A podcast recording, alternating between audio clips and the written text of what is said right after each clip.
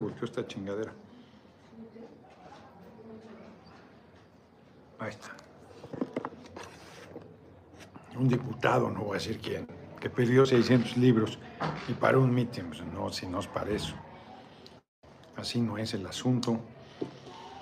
Ah, ya iba. Ya iba a incumplir las reglas básicas de la transmisión. Que no como a la hora que estoy transmitiendo, es que tengo un postrecito aquí. Tardaron en traerlo. Pero estoy bien, estoy de puro gordo, comí bien, estoy satisfecho. Todavía me espera un regreso a la Ciudad de México, espero que no esté muy pesado, porque luego en domingo la carretera Querétaro puede ponerse, de Querétaro México puede ponerse imposible. Tienen razón el compañero presidente que hace falta el tren. Se paró, ¿se acuerdan, Peña? Pues no lo hubiera hecho tampoco si no acabó el de Toluca, que era su tierra. Este, el de Querétaro menos, con una empresa china. Al final se detuvo, pero sí hace, falta el ferrocarril en todo el país. Fue un irresponsable Cedillo en haber privatizado los ferrocarriles, diciendo que iban a ser los mejores del mundo. Ya estaba deteriorado el servicio, es cierto, hacía falta una buena inversión, pero mandó a la calle a miles de trabajadores le entregó al Grupo México y a la Kansas City Railroad, de la cual forma parte su consejo directivo, imagínense nada más. Y se acabó el transporte de ferrocarril para pasajeros. Una cosa gravísima, gravísima. Estoy leyendo el libro este de los acuerdos de Bucareli, la conferencia de Bucareli. Este, pues, deja, yo ya lo sabía que el problema era el, la retroactividad del artículo 27 constitucional la riqueza del subsuelo.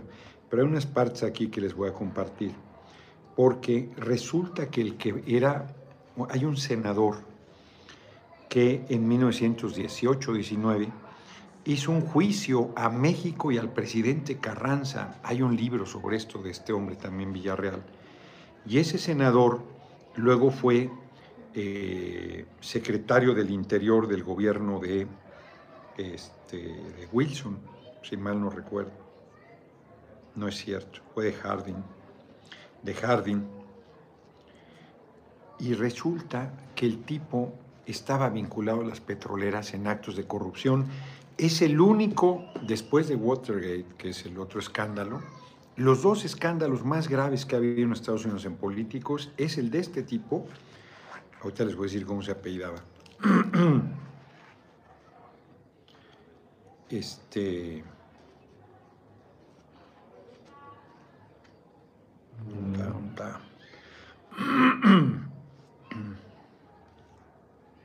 Fue senador, ahí fue cuando juició a, este, a México. Aquí está.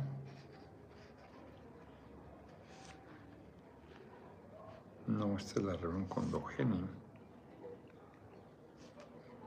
Tengo todo subrayado, hombre. Aquí está. Fal. Fal.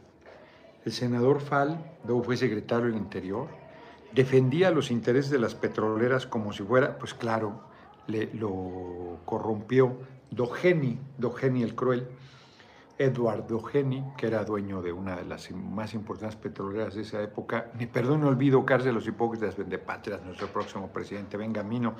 Como siempre, muchas gracias. El tipo fue a la cárcel un año, recibió 100 mil dólares, que era el equivalente como a 6 millones de dólares actuales. Y se descubrió que le dio eh, eh, pozos que eran de la Marina. Oh, Campos, compañero, que la palabra que busqué ayer era tabú. Hoy lo dije, hombre. Sí, es tabú. Hoy lo dije, lo dije todo el día en los mítines. Dije, la palabra tabú.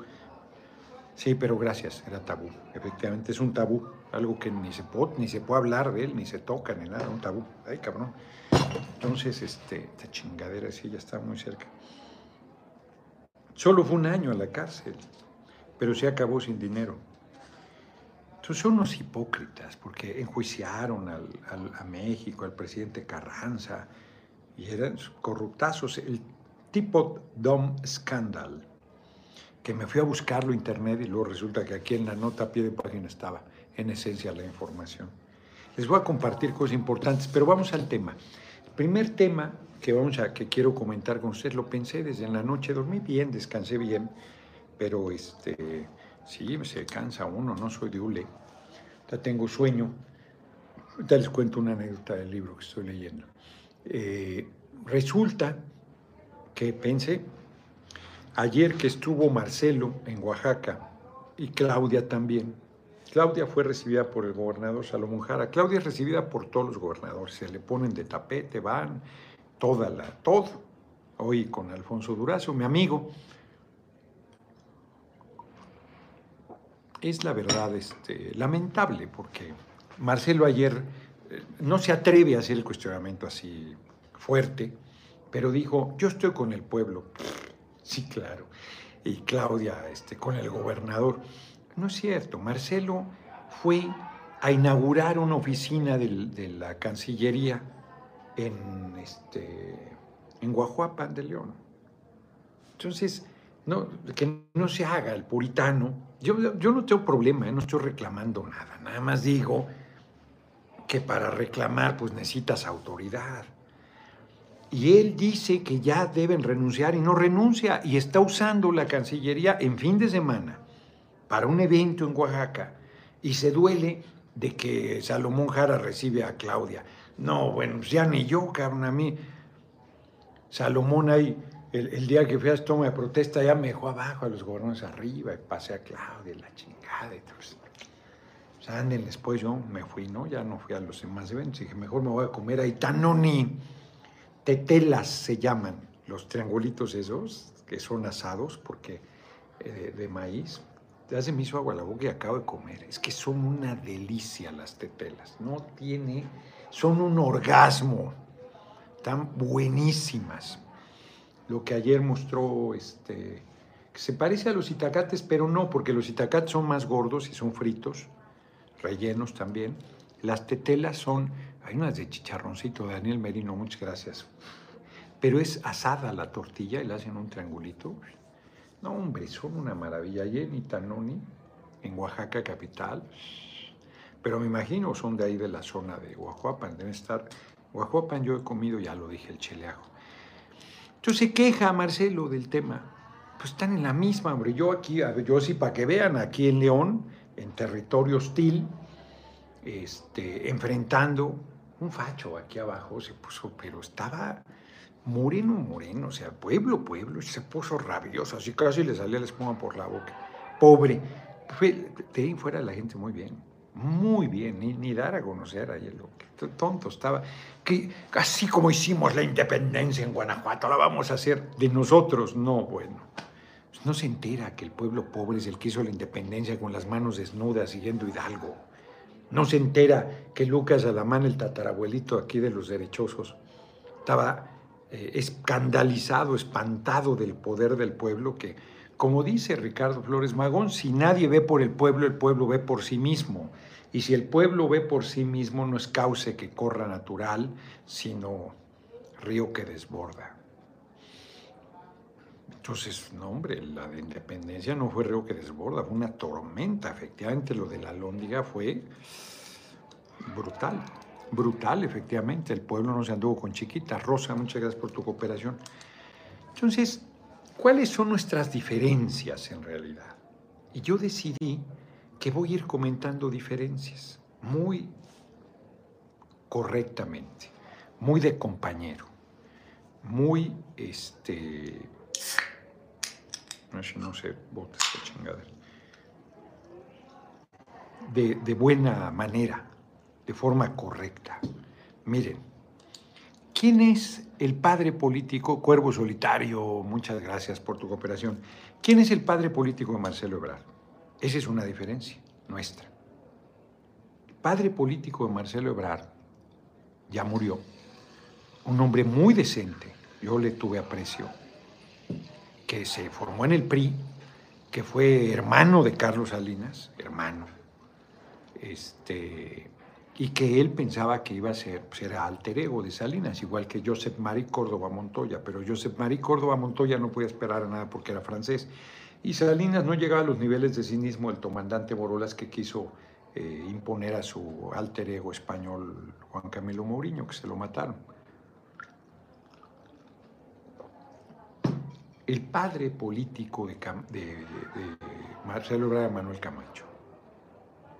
Muy joven, eh, Marcelo lo invitó a ser secretario de gobierno de la capital del país, se llamaba Regencia, y Camacho no solo, yo creo que operó muchas cosas, eh, Ebrard, eh, de bajo perfil, porque Camacho hacía cosas más allá de la, del gobierno del DF, en realidad era el operador político de, de Salinas, más allá de la Secretaría de Gobernación, más allá de todo el mundo. Bueno, tan fue así que cuando se da eh, eh, la explosión del zapatismo en Chiapas, el primero de enero del 94, el que es designado comisionado para la paz, que, estaba de canciller, porque pues fue una confrontación muy dura de Camacho con Salinas. Camacho esperaba ser el, nombrado, el designado a dedazo candidato, y, Salinas se, se decantó por su hijo político, Luis Donaldo Colosio, Murrieta, no Riojas, Murrieta, al que mataron el 23 de marzo del 94 en Lomas Taurinas, en Tijuana. Entonces, sí, sí, es el padre político de, de Ebrar Camacho, que no, es, no lo estoy diciendo en sentido peyorativo, ¿eh? no era un mal político, era un hombre conservador, Camacho. Un conservador, conservador es un término demasiado duro porque los conservadores son nuestros adversarios. Era un hombre moderado, ándale, moderado. Diríamos que era un liberal moderado. Entonces, era un hombre del, sistema, siempre le dijo presidente al usurpador de Calderón. Él era parte de la dirección política, yo también. Tuvimos una discusión durísima, la más dura, yo siempre bien con Manuel Camacho, siempre. Pero después del fraude de 2006, regresamos de Tabasco, le habían hecho fraude a Ojeda Subieta. Y a mí me quedaba claro que no había nada que conciliar, que habernos con todo. Y Manuel Camacho llegó pues, con su visión, que era negociadora, dialogadora, que no está mal, nada es en sentido peyorativo, pero depende cuándo dialogas y cuándo negocias, y en qué condiciones, y qué negocias y qué dialogas. Yo no tengo problema ni con el diálogo, ni con la negociación, ni con nada. Depende qué, cómo y cuándo, y con quién. Entonces, llegó convencido que había que negociar. Y yo reconocer a Calderón, pero si nos acaban de tratar a patadas, justo mi conclusión es la otra. Y entonces Camacho me dijo, es que yo siempre he estado en el gobierno, y ya soltó su argumento, y le dije, exacto, y yo siempre he estado en la oposición, por eso tú no entiendes nada. Ya ven que soy bien cabrón. Yo en las discusiones internas no me ando con medias tintas. A una vez a Dante Delgado lo puse como dado. Como dado. Me dijo Porfirio, tú eras ser legislador. Pues sí, cabrón, no me han dejado. Este.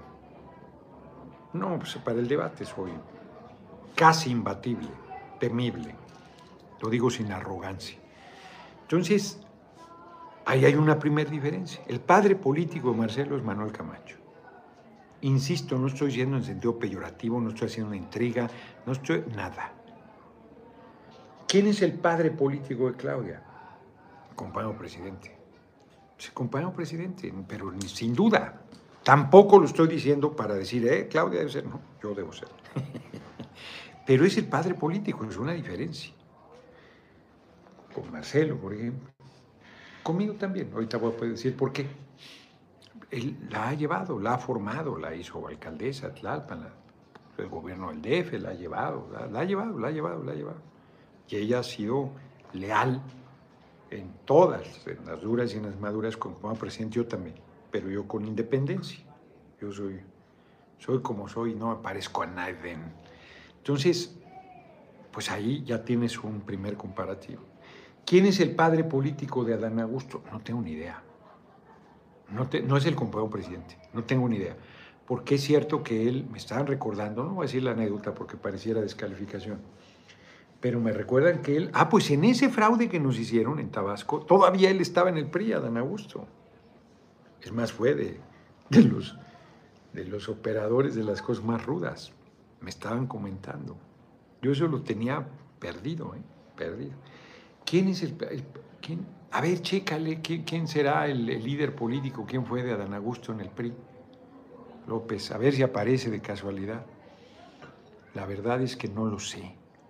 No, no es el compañero presidente. El compañero presidente dice que es su hermanito, pero no es su líder. O sea, no es su padre político, no que yo sepa. ¿Quién es el padre político de Monreal? No sé dentro del PRI cuál era, pero les voy a decir de Monreal en su... No, no en su favor, sino para que lo ubiquen. Kiki Minaj, hoy es el día Nakba.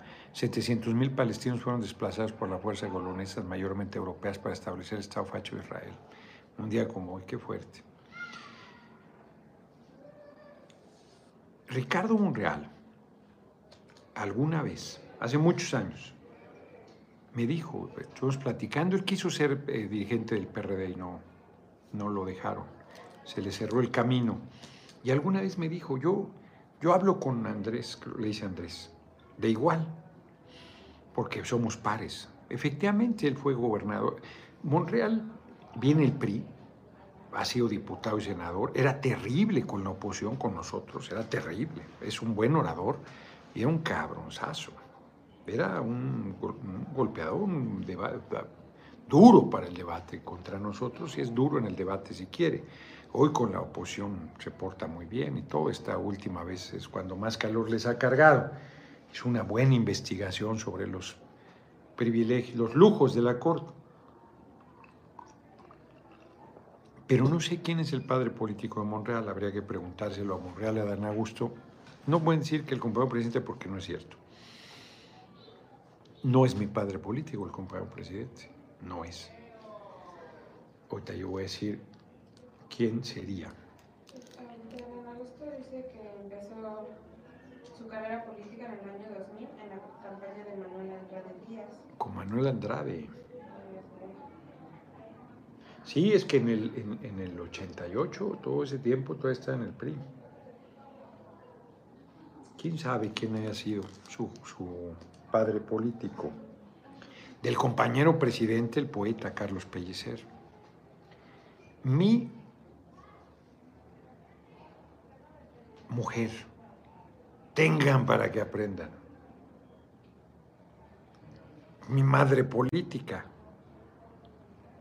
mi hermanita, pero como les dice compañero presidente hermanitos a, a Dan Augusto, a Marcelo y a Claudia, en realidad él es el, el jefe.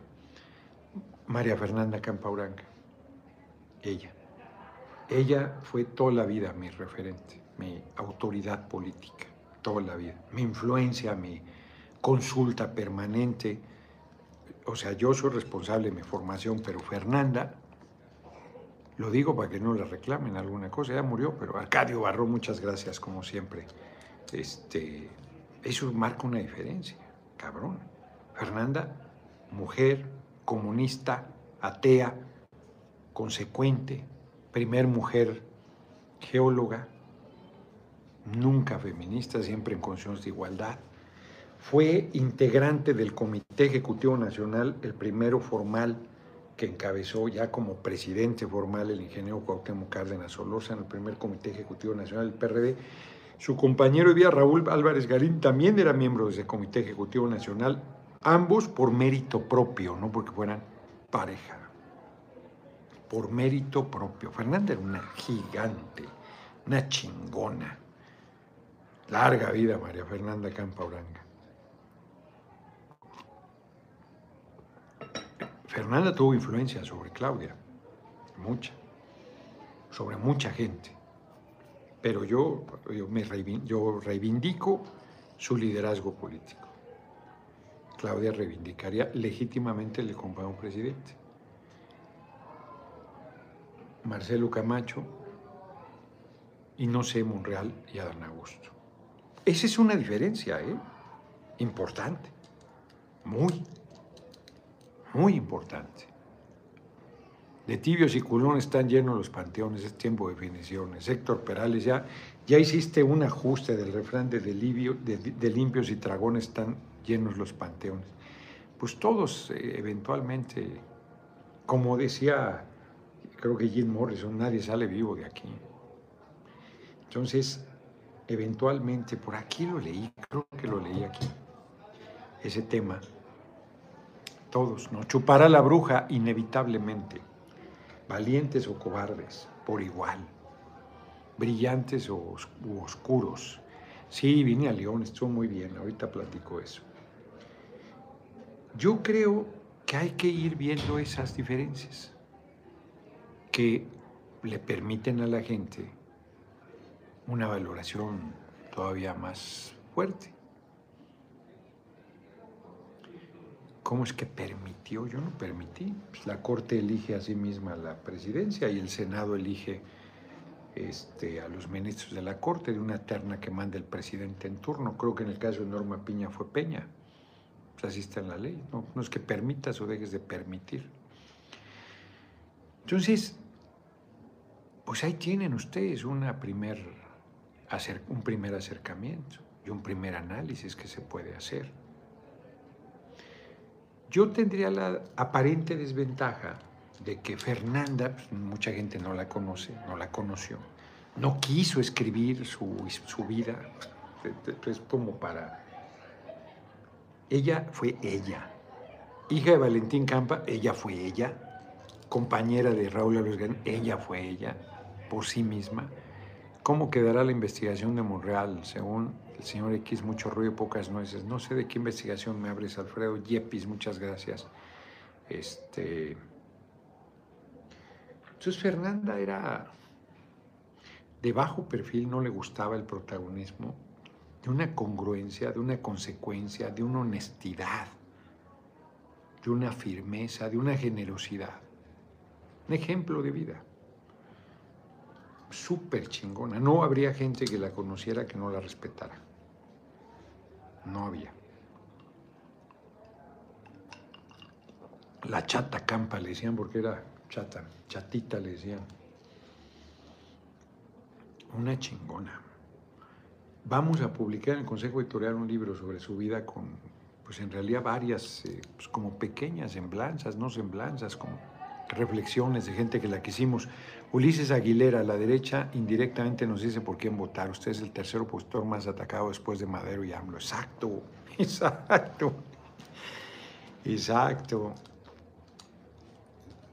Sin darse cuenta, dicen, es por acá. Los míos se ponen rabiosos, rabiosos, feroces. John Bongar, Ano J.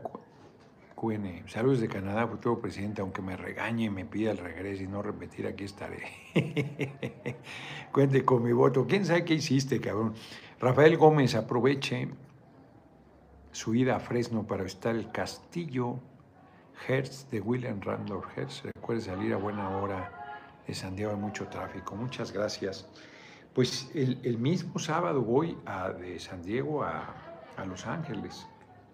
El mismo sábado y el domingo voy a Fresno.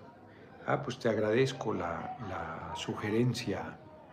Sí, sí es posible disolver el Poder Judicial dentro del marco de la legalidad. Hay dos maneras, lo hemos comentado.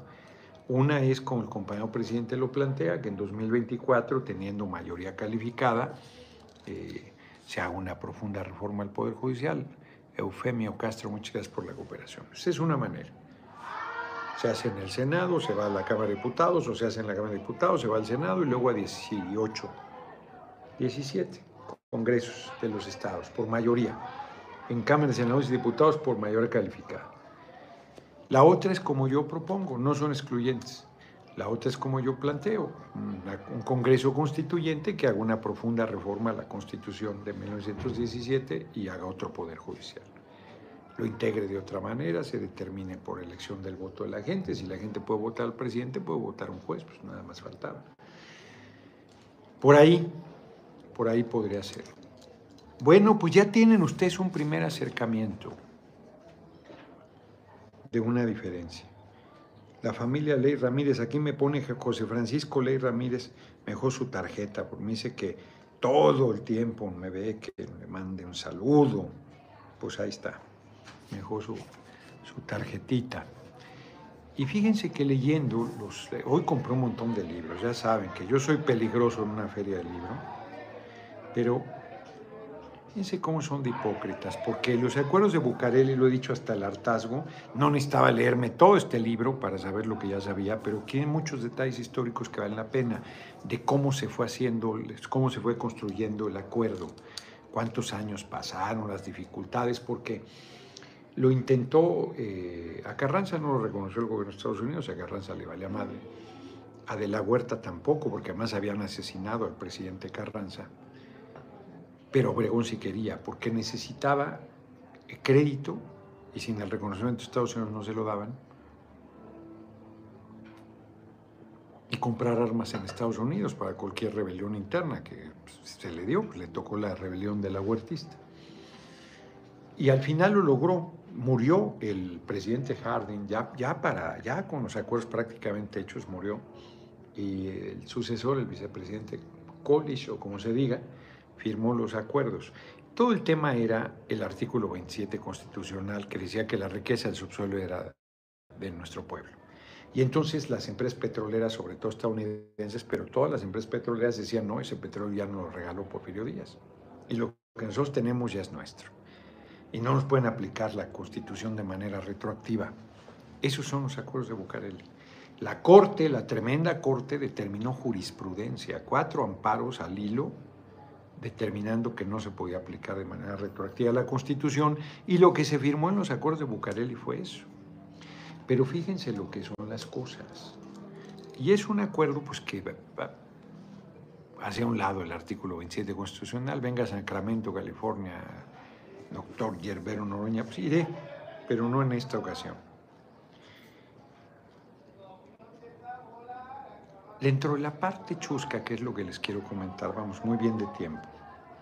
Ah, pero este tipo, este tipo, este Fol, senador republicano, enjuició a, porque Carranza cobró impuestos a las petroleras y las petroleras no querían pagar impuestos. Entonces se ponían como energúmenos, como energúmenos, que era lo que no querían. Pues este tipo por aquí tengo el discurso de Fall, juzga a México, juzga republicano, senador republicano, juzga al presidente Carranza, pide intervención militar. ¿Le suena? ¿Le suena? No, no es de hoy, no es de ayer, no es de antier. Siempre un sector republicano plantea esto. A veces los demócratas también no se crean que son tan bonitos plantean la intervención militar y nos presionan para sacar sus intereses económicos. En este caso, no reconocían al gobierno de Obregón y querían doblegarlo y querían imponerle un tratado de libre comercio antes de ser reconocido. Querían revisar la ley, reglamentar el artículo 27 y opinar sobre ella antes de ser aprobada por el Congreso mexicano. o sea, de una majadería de una majadería. Entonces, es muy delicado el asunto, porque la gente pues no lee la historia y no se da cuenta que esto es recurrente. Y además llorando que no podían pagar los impuestos, que eran confiscatorios, que no, no hombre, se hicieron brutalmente ricos, brutalmente ricos. Fíjense, de Fall, que ya era secretario Interior de Harding, dice, el contenido del documento parecía haber sido escrito por un ejecutivo de una compañía petrolera y él el secretario del Interior, luego el secretario de Gobernación del gobierno de Harding. Se desempeñaba como secretario del Interior estadounidense. Pero en realidad esta postura aparentemente extraña se debía, después se supo, al tipo Dom Scandal En 1922, como secretario de Interior, el autorizó rentar a empresas privadas terrenos públicos en los que se localizaban reservas petroleras pertenecientes a la Armada. Y lo hizo aparentemente legal. Tenía facultades para hacerlo.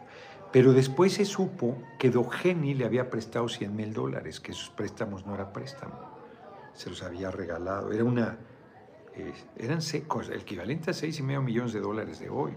Don José Caldera, muchas gracias por tu cooperación. Se hizo una comisión investigadora en el Senado, se, ya la casi había librado y al final se descubrió esto. Y entonces tuvo que renunciar a su cargo Tuvo que pagar una multa de 100 mil dólares y se fue un año a la cárcel. Este tipejo que igual que el John Kennedy, ahí se ponen de arrogantes y de prepotentes y son unos corruptazos y unos farsantes. ¿Cómo es la derecha aquí en México? Igualito, igualito. Entonces, la verdad es que aquí está plasmado todas las presiones que hubo sobre la deuda externa, sobre las expropiaciones. El gobierno de Estados Unidos quería, eran dos temas fundamentales. Como hubo expropiaciones eh, para hacer dotación de ejidos y le tocó a algunos eh, ciudadanos norteamericanos, Estados Unidos decía, está bien, está bien, pues me expropias, no pasa nada, pero paga, págale a las, a las personas en efectivo, en oro y, este, y el valor, casi el valor comercial. Y México decía, a ver, pues yo le pago el valor de lo que pagan en impuestos por esas propiedades, porque les hemos insistido que las actualicen y no han querido, entonces pues les pago lo que ellos reportan.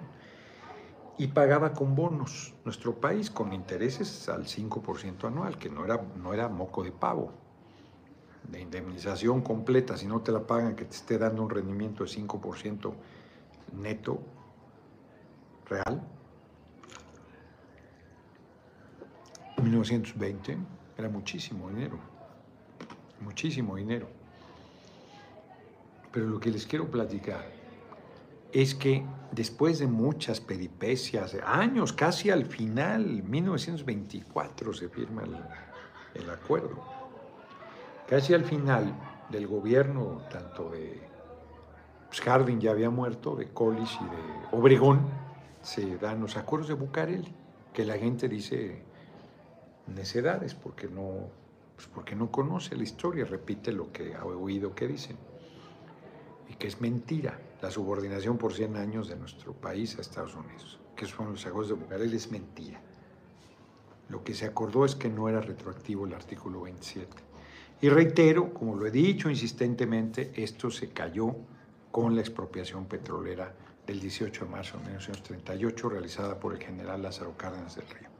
Bueno, están en la discusión, costó mucho trabajo que nombraran Estados Unidos dos representantes, México dos representantes, están en Bucareli 85, creo que es la dirección, llevan meses trabajando, empezaron desde mayo, creo que terminan en agosto, ya está muy avanzado, ya están a punto de redactar los documentos y uno de los dos comisionados, muy amigo de Obregón, se va a comer, se van a comer todos, y come de más.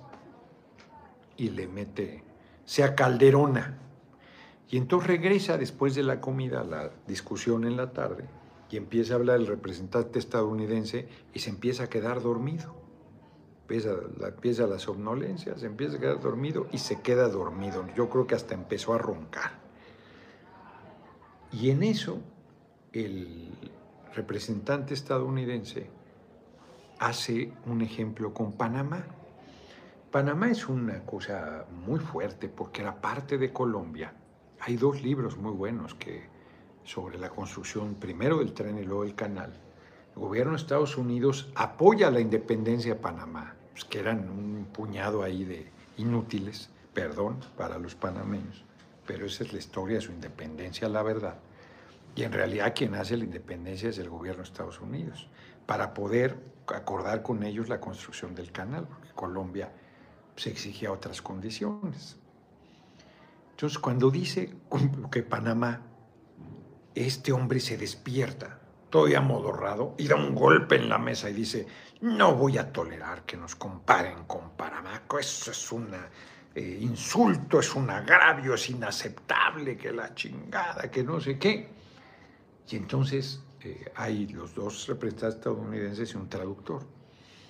Y entonces dice, no, no, no hubo ninguna intención de ofender a nadie, este, como usted no sabe hablar bien el inglés, quizás no entendió. Uy, se pone peor. ¿Cómo que no sé hablar bien inglés? Sé hablar perfectamente y entiendo perfectamente, Gerardo Cañas. Mi candidato auténtico del pueblo, más y más mexicanos se dan cuenta que usted es el único que va a hacer justicia al pueblo sin hacer acuerdos con la oligarquía. Usted no tiene idea cuántos somos. Sí tengo idea, pues por eso estoy jugando, si no ya me hubiera retirado a llorar por los rincones.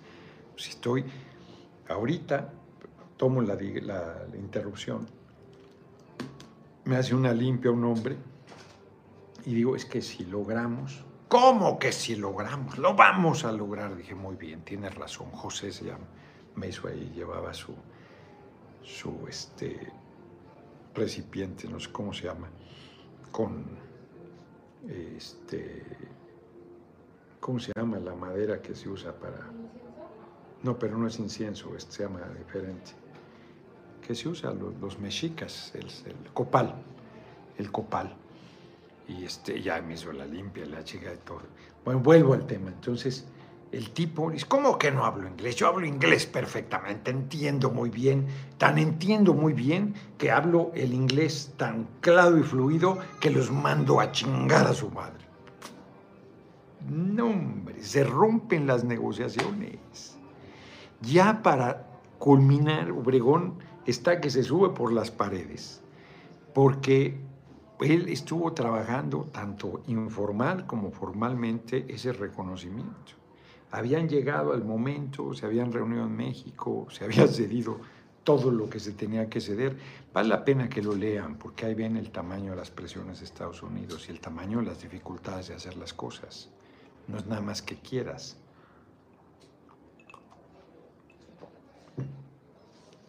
Y se, se van los comisionados y dicen, no regresamos más y ya nos vamos a Estados Unidos. Y entonces el propio presidente Obregón junto con el secretario de Hacienda de la Huerta, tienen que hacer circo, maroma y teatro para que se restablezca la comisión negociadora. Pero fíjense, por una calderonada y una mala interpretación, ya se andaban cayendo los acuerdos de Bucareli, que en realidad tiene otro nombre, la, las, este, los convenios que se realizaron. Convención General de Reclamaciones y la Convención Especial de Reclamaciones. Y tiene un nombre más grande todavía, pero son convenciones ambas, especial y general.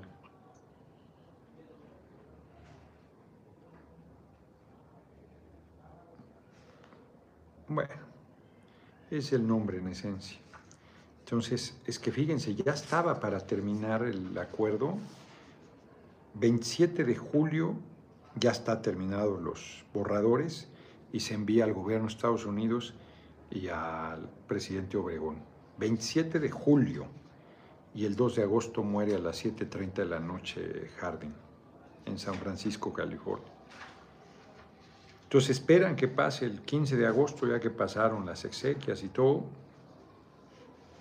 este, se retoma.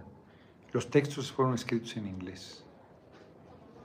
El departamentito de Estado, el documento que yo tengo, que es valiosísimo, lo tengo que encontrar, está en inglés y en español. Pero los textos se firmaron en inglés. Y es toda esta dificultad, esta aventura diplomática. Vean, voy en la página ya casi 200, 192, y cuenta pues eso, cómo se construyó el acuerdo. Y les dije cómo desde 1868 estaba pendiente ese tema de las reclamaciones y luego se junta con lo de la revolución, los daños de la revolución, las expropiaciones y la retroactividad del artículo 27 constitucional. Es, es muy buen libro, es buen historiador este hombre, por lo menos este tema se metió a estudiarlo en serio. Fíjense el acuerdo, es terrible. ¿Qué se acepta? Primero se, acepta la deuda, una deuda enorme. Se logra ahí liberar 650 millones, una cosa así, pero se asume y los ferrocarriles se acuerda regresarlos este, a propiedad estadounidense. Por aquí está. Es que aquí lo tenía marcado, pero esta es otra cosa. En fin, sí, número 85 de Bucareli. Sigue siendo a la fecha una dependencia de la Secretaría de Gobernación esa casa. Es una casa muy bonita. Yo, yo he estado ahí por alguna razón, en algún momento. En fin, es un buen libro. Es un buen libro. Ajá. Ajá, ajá, toro. Yo ya no encuentro lo que les quería compartir.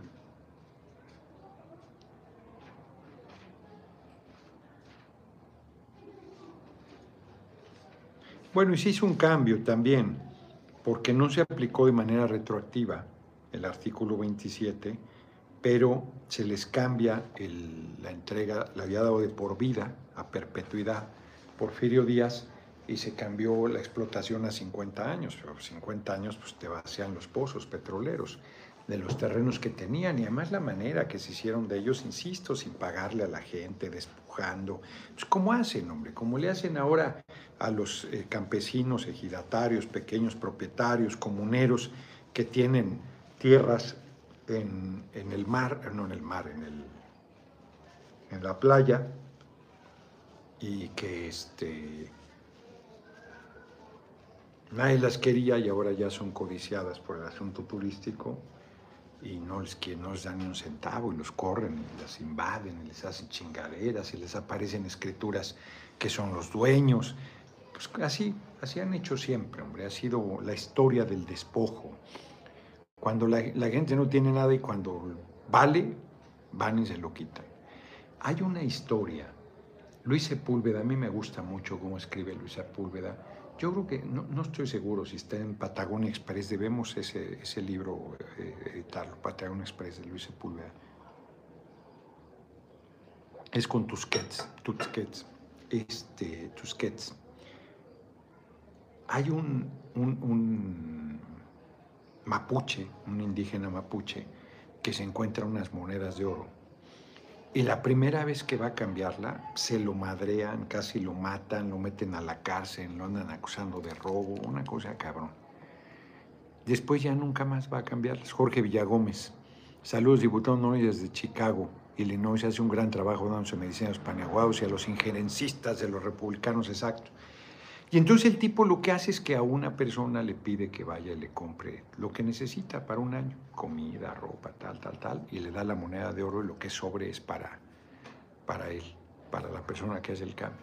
Y de esa manera va sacando una moneda por moneda cada año, porque ya sabe que si vuelve a ir como es indígena, pues le la roban, porque más la primera moneda se la roban. Pues eso le pasa al pueblo pobre está jodido y cuando sale algo bueno se lo quitan y le dicen que no es de él. Y encima lo madrean. O sea, así ha pasado con nuestro pueblo, el pueblo mexicano. Bueno, nos robaron 60% del territorio. Se dice fácil. Imagínate con menos del 60% de tu cuerpo. 60% del territorio. Es una canallada mayúscula, es una herida viva, es una herida abierta. Heridas que no cierran, ese se nos ha olvidado de, Jesús Chávez eh, algo. Heridas que no cierran.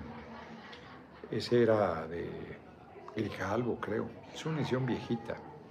Y este hombre está en Europa y sí está interesado en que le publiquemos el libro. Hay que ver.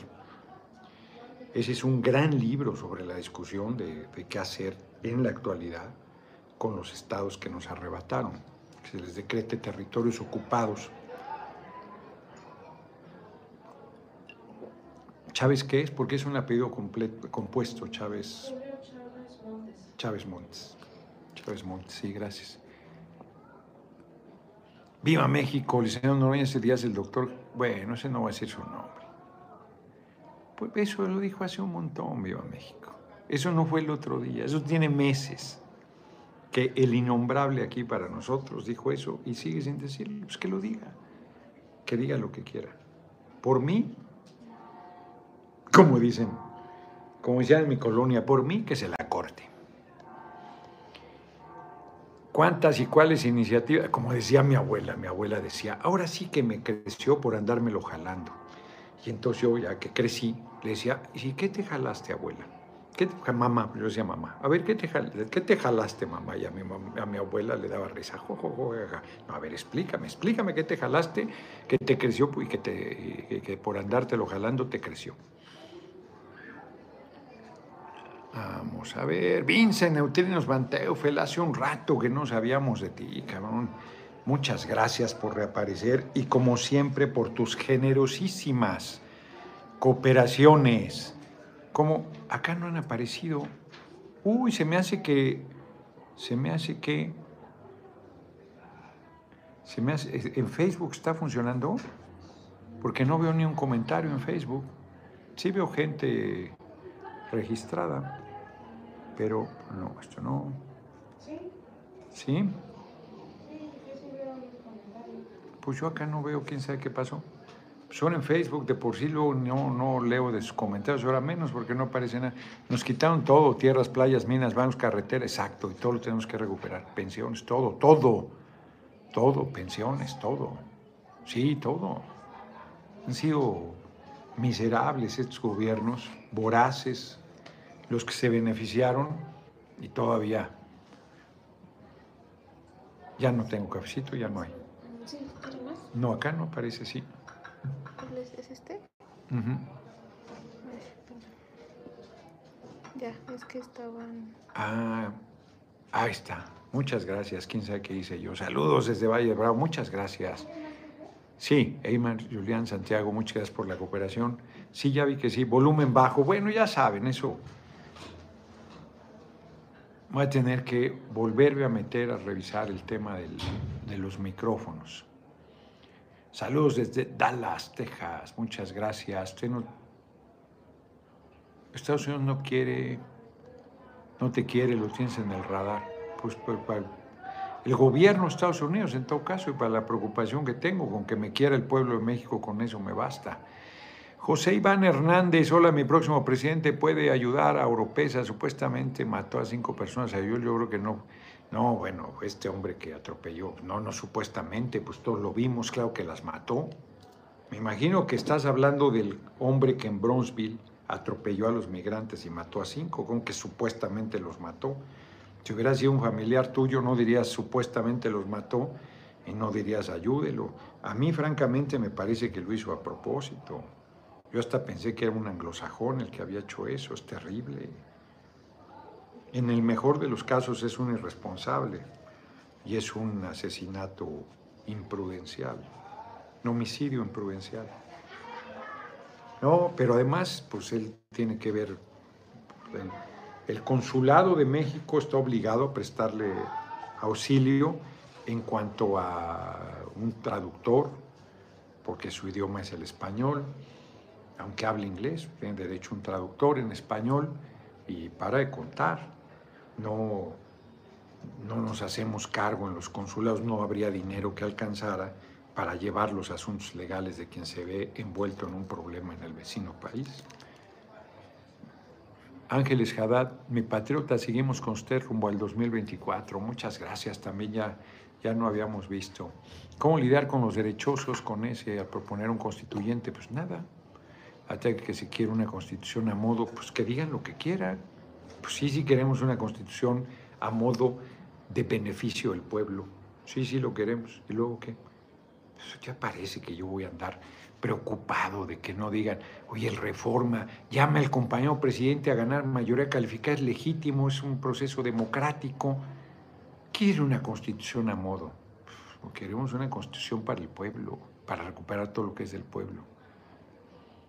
La pregunta ofende, dice Marisela Isela Villegas, hasta que no conoce al diputado, pues quién sabe qué haya dicho.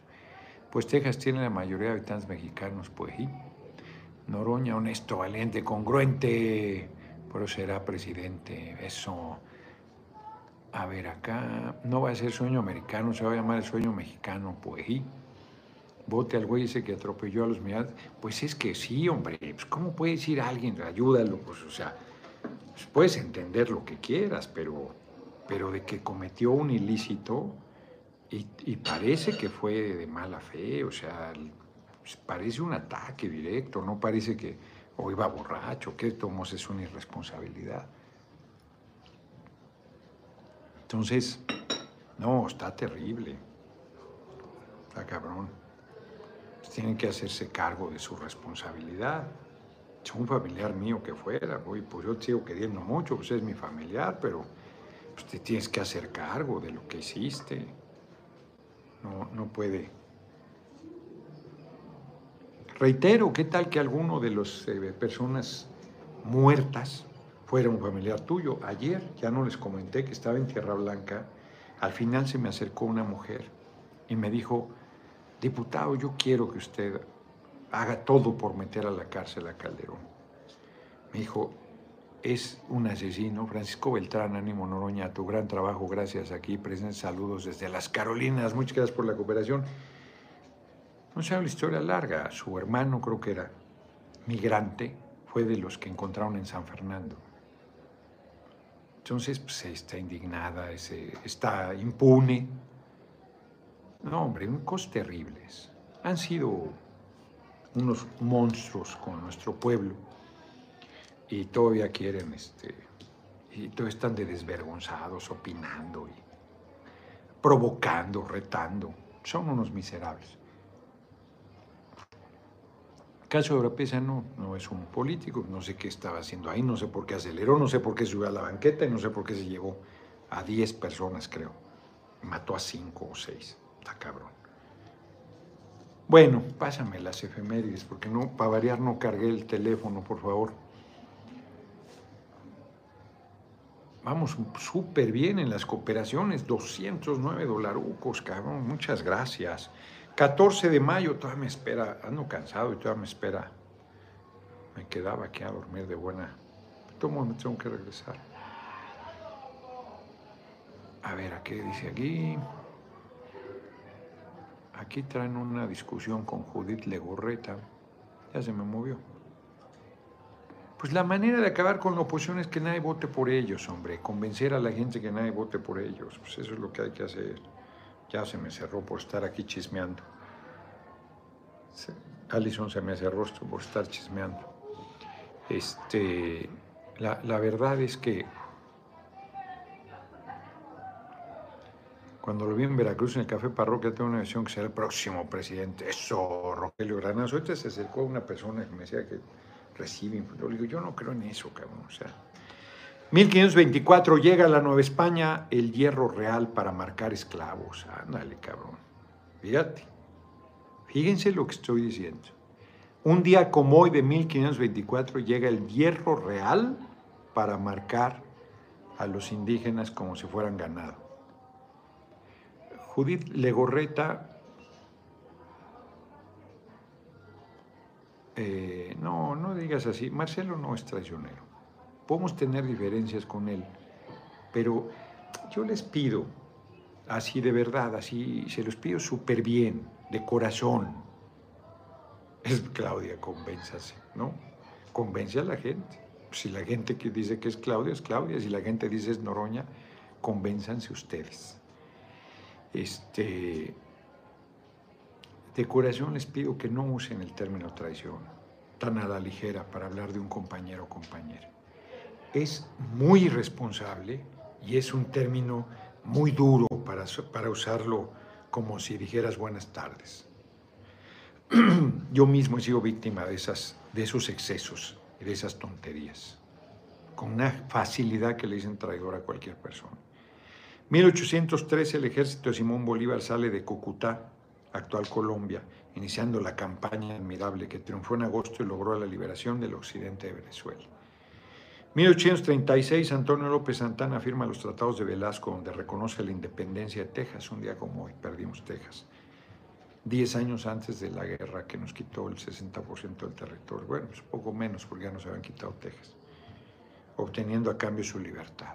Imagínense qué tipo de mexicano y presidente fue, que prefirió su libertad a negarse a darle la independencia a Texas cuando lo tenían con una pistola en la cabeza, igual que nos obligaron a vender con una pistola en la cabeza. 1847 muere Fanny Mendelssohn.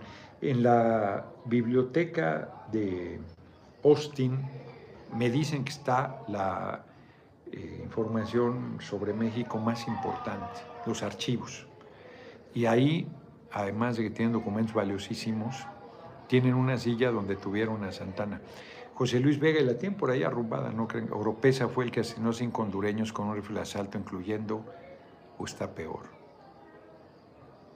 está peor, incluyendo dos menores. ¿Cómo me...?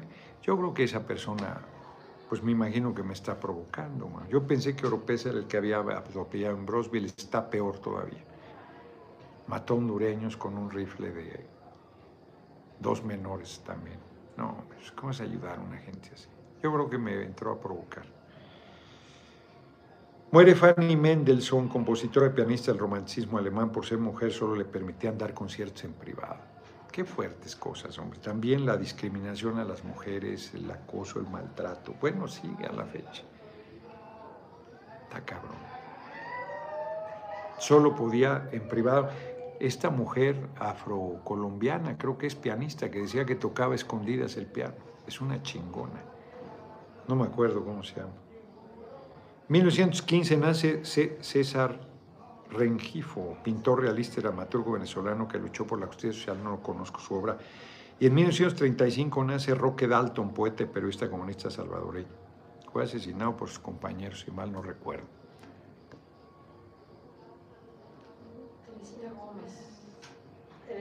Teresita Gómez es ella, Teresita Gómez. 1936, Miguel Carrillo Ayala, con 27 años de edad, vuelve a abordar su avión El Pinocho, esta vez rumbo a la Ciudad de México. ¿Se acuerdan de la anécdota del Pinocho? Kiki Minaj, en vez, en vez de dar refugio a los que escaparon la esclavitud en Estados Unidos, Santana dio terreno a los que esclavizaban. Sea, en realidad violaban la ley. Pienso que hasta había pláticas entre Estados Unidos y Santana. Hay mucho esa, esa idea, no lo sé. Vender los territorios del norte, traidores desde el principio. Hay una, ah, hay, Kiki Minaj hay mucho esa percepción. Bueno, la manera en que condujo a los ejércitos en la guerra, ya se me volvió a cerrar, en la, en la guerra de 1846-48, está un libro, siglo XXI lo publicó, y Editorial Mexicana o algo se llamaba, Consejo, de, Editores, este, de Martín Luis Guzmán también, la versión facsimilar, los destruyó, mandó a destruir todos los libros eh, Santana, pero al final algunos se salvó y ahí está la apunte sobre la guerra de México-Estados Unidos, ese la vamos a publicar.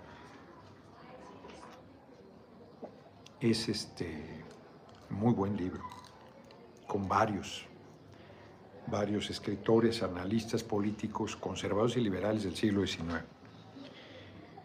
1955, la URSS y países europeos firman el Pacto de Varsovia, bloque socialista.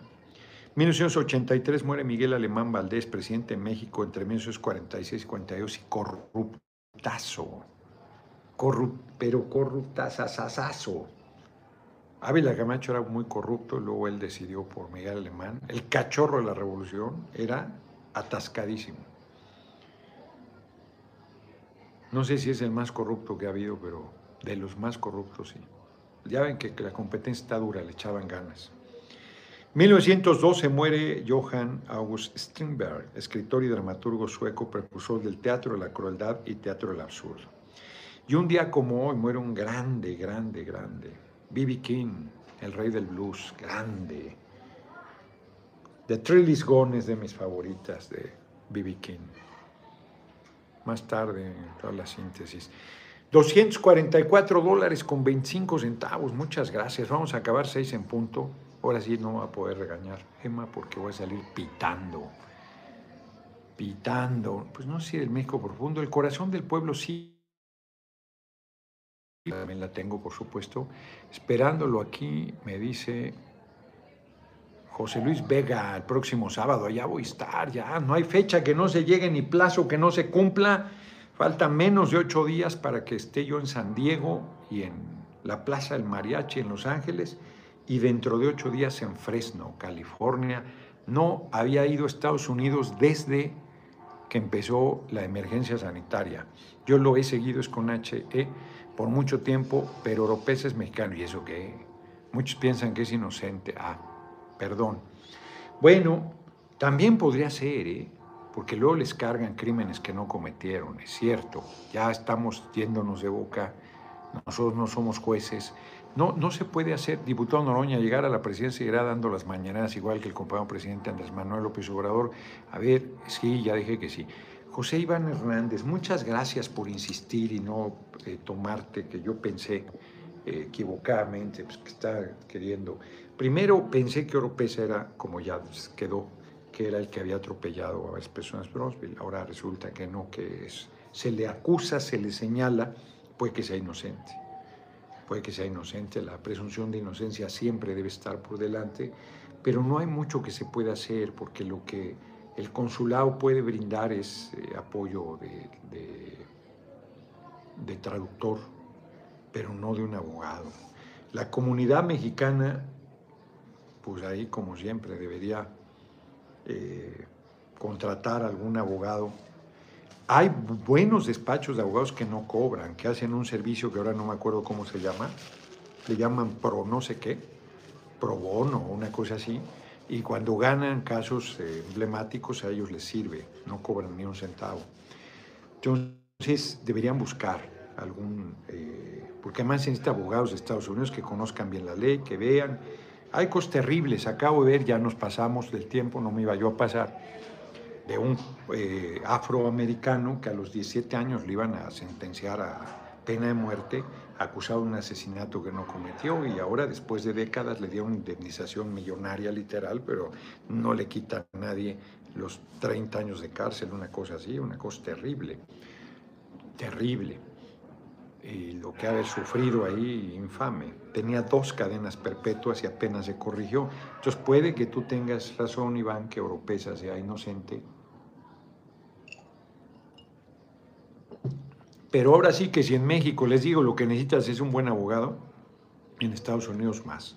Lo que necesitan es un buen abogado. Nos vemos, nos vemos mañana. Primer emperador descendiente. No, este, Iturbide sí dejó tres hijos. ¿Puede regresar sí o no? No, no puede regresar. Luis Calcio, somos una república. Ni siquiera sé si haya alguna descendencia de Turbide, que es el único que fue el primer emperador, tuvo tres hijos, quiso adoptar uno Maximiliano porque él no pudo tener hijos con Carlota, este, y yo no sé en qué acabó esa descendencia. No, no puede volver la monarquía. Eso aquí en México, imposible. Nos vemos, nos vemos mañana.